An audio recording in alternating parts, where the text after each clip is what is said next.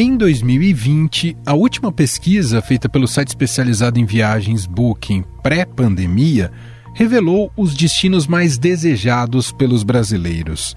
Entre os lugares estavam Gramado, no Rio Grande do Sul, Rio de Janeiro, a capital carioca, Campos do Jordão, no estado de São Paulo, e Porto de Galinhas, no estado de Pernambuco. Em relação a destinos internacionais, Argentina, Portugal, Espanha e Itália estavam no topo da lista. O problema é que, nos últimos anos, devido à inflação e o aumento na cotação do dólar, o preço das passagens aéreas ficaram extremamente caras. O preço médio das passagens aéreas em viagens nacionais entre janeiro e março deste ano foi o maior em um primeiro trimestre em mais de uma década, R$ 592,95. E olha, gente, se você andou pesquisando passagens aéreas e se assustou com o preço, o aumento tem um motivo. A inflação nos combustíveis não tem atingido somente a gasolina e o diesel, mas também o querosene que é usado nos aviões.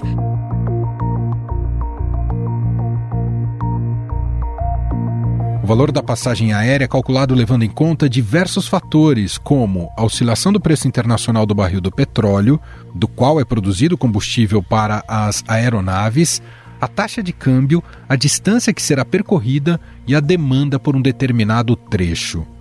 No entanto, com as recentes quedas na inflação do país e a diminuição do dólar frente ao real, a passagem aérea foi o produto que mais reduziu de preço, 17,73% em maio em relação a abril, segundo dados do IPCA. Queda nos preços das passagens aéreas faz muita gente voltar a planejar viagens, inclusive para o exterior, tá? Dados da inflação oficial, divulgada pelo IBGE nessa semana, apontam que o custo dos bilhetes caiu, em média, 17% entre abril e maio. Resultado é consequência direta dos cortes no preço do querosene da aviação, que ficou 25% mais barato nesse ano de 2023. Em abril, por exemplo, a média de preço de uma viagem entre São Paulo e Rio de Janeiro era de 437 reais. Em maio, o valor caiu para 379 reais. Em junho, a Agência Nacional de Aviação Civil informou que o setor aéreo transportou mais de 7 milhões de passageiros no mercado doméstico, o maior resultado para o mês desde 2015. O volume de clientes indica uma recuperação do setor, que foi muito afetado pela pandemia de Covid-19. Segundo a Agência Nacional de Aviação Civil, a demanda e a oferta por voos domésticos ficaram acima dos patamares pré-pandemia. Os resultados são comparados com 2019, para retratar a realidade do transporte aéreo antes das restrições. Mesmo com a melhora dos resultados, a Associação Internacional de Transporte Aéreo prevê que o setor na América Latina encerre 2023 com prejuízo operacional de 1,4 bilhão de dólares.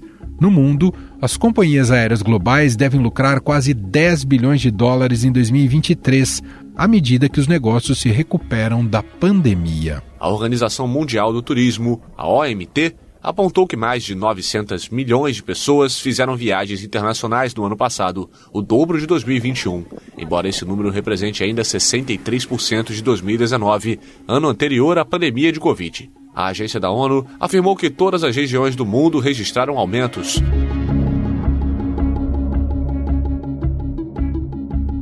Para tentar alavancar o setor e aumentar o número de viagens no Brasil, o governo prepara para o final deste mês o lançamento de um programa que vai vender passagens aéreas a preços populares. O valor do ticket médio deverá ser de 200 reais, com mais de um milhão e meio de passagens oferecidas por mês, segundo o ministro de Portos e Aeroportos, Márcio França. Nós vamos criar um mecanismo novo, que é um aplicativo, que você vai digitar o seu CPF e se você não voou nos últimos 12 meses, e você fala, escreve lá, eu quero ir de Brasília a Manaus. E aí vai te dar todas as opções, que é sempre por um único valor de 200 reais. 200 de ida, 200 de volta. Para a gente incentivar novas pessoas a voarem. E as empresas, elas acabam aumentando os preços, é, tentando tirar o máximo de quem já voa. E esse é um equívoco, porque você fica rodando a mesma coisa nas mesmas pessoas.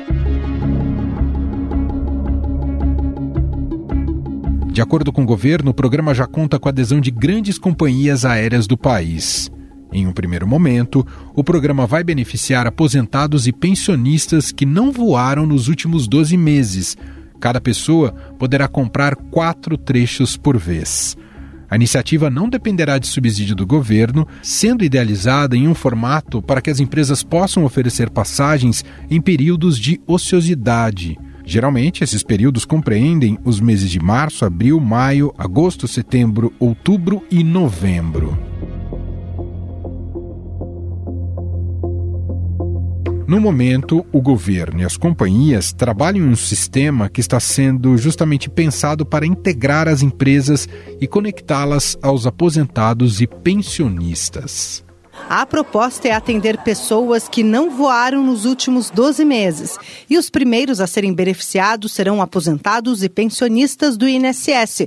Numa segunda etapa, servidores públicos com salário inferior a 7 mil reais e estudantes do FIES podem ser incluídos. Os participantes poderão comprar somente quatro bilhetes por ano.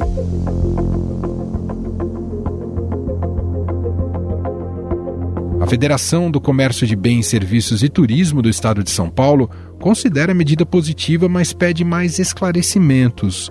Um dos pontos é se haverá como comprar bilhetes de forma antecipada ou se serão ofertados trechos disponíveis com baixa ocupação somente com datas mais próximas. Outra dúvida levantada pela Fecomércio SP é se a regra de não ter voado nos últimos 12 meses também será válida para o acompanhante. Afinal, o programa é um bom estímulo para alavancar o setor aéreo? Existem problemas na formatação do Voa Brasil? Sobre o assunto, vamos conversar com o diretor da FGV Transportes, Marcos Quintela. Olá, professor, seja muito bem-vindo, tudo bem? Olá, tudo bem? Prazer estar aqui, estou à disposição. Professor, a lógica de funcionamento né, do programa Voa Brasil, pelo que foi divulgado até aqui, não é pelo subsídio governamental, mas com base na ociosidade de passagens né, e de assentos.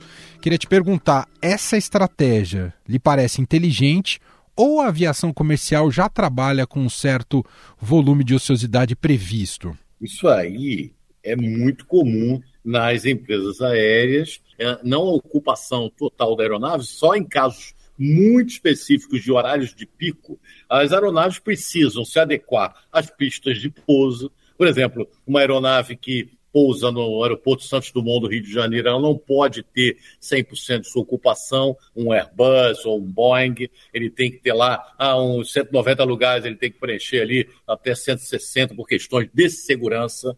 Né? Então isso acontece. E além disso, tem o transporte, a movimentação de tripulação, né, das tripulações, da parte também de conexões, né, transferências de voos. Então, tem toda uma, vamos dizer assim, uma vacância planejada para essas eventualidades e planejamentos também.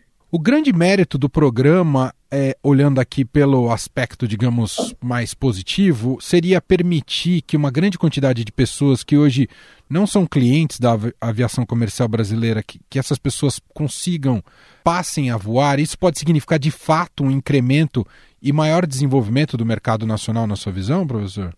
Olha, isso vai depender muito né, do poder aquisitivo dessas pessoas. Também eu não entendi que seja uma quantidade tão grande de pessoas que serão contempladas. Deveria até abrir por nível de renda, talvez. Mas tem que lembrar que não é só o preço da passagem. Né? Só o preço de 200 reais a perna. Né? Você tem as tarifas aeroportuárias, que você paga bagagem, as pessoas têm que ter condições financeiras para essa viagem de hospedagem, se for turismo, se for visitar parente, ele vai ter lugar, mas existe toda uma economia em volta disso. Né? Então, isso é muito importante que seja alertado para as pessoas, porque não é só pagar 200 reais ou 400 reais e de volta. E também uma limitação, né? parece que só pode usar quatro vezes por ano. Quer dizer, e quem garante que essas pessoas é, viajarão atendendo a esse apelo. Ou seja, não significa que será uma tábua de salvação para as aéreas inicialmente, professor? Não, Pode até, logicamente, interessar as companhias aéreas, porque qualquer situação de geração de viagem é bem-vinda, né? mas não seria. O que vai é, realmente trazer um grande impulso para a, a, as empresas aéreas é a economia crescer, né, voltar. Nós lembramos aí, há, há, poucos anos antes da pandemia, as pessoas de menor poder aquisitivo começaram a voar né, no Brasil inteiro. Houve um boom né, para pessoas que nunca tinham viajado de avião e passaram a voar. Então, houve uma, um retrocesso desse processo em função da pandemia, da crise do desemprego, e assim aconteceram essas situações. Há risco, professor, do programa acabar encarecendo as passagens para aqueles que não fazem parte do grupo-alvo? Eu sempre brinco, né? Porque não existe almoço grátis, né? Alguém paga a conta. Se eu estou subsidiando alguma coisa, estou, apesar de que isso aí não haverá um subsídio do governo, né? mas isso entre na, na planilha de custo da, das companhias aéreas, na composição é, de tudo, certamente alguma coisa pode acontecer com as outras. Não é uma certeza, mas é aquela história de que não existe almoço grátis. No Voa Brasil, a União, o governo, entra como uma facilitadora, né? Mas isso. E eu queria te perguntar, isso não pode também significar um desestímulo à concorrência e à eficácia do setor aéreo? E ainda é muito tímido né, esse, esse apoio do governo, porque a gente não sabemos nem os resultados, né, não sabemos se isso vai realmente acontecer de uma forma é, bem intensiva. Temos que, eu acho que é, se o programa realmente for à frente agora e, e houver a adesão das companhias aéreas, né, elas têm liberdade é, tarifária, têm liberdade de malha aérea, pela lei da criação da ANAC que está em vigor, e aí vamos ver como é que os resultados vão trazer esse benefício, né? Porque, logicamente, é louvável o que o governo está fazendo, porque quer sempre proporcionar a melhor situação para as pessoas, mas nem sempre isso dá certo, mas é uma tentativa, acho que tudo é válido, né? Nosso mercado como um todo, professor, é muito da, da, aviação comercial brasileira, é um mercado muito aquém do potencial que ele poderia ter? Eu acho que hoje ele está bem, assim, vamos dizer, restrito às condições econômicas do país. Né? Então eu vejo que a pujança da, da nossa economia merece, logicamente, um mercado é, mais interessante.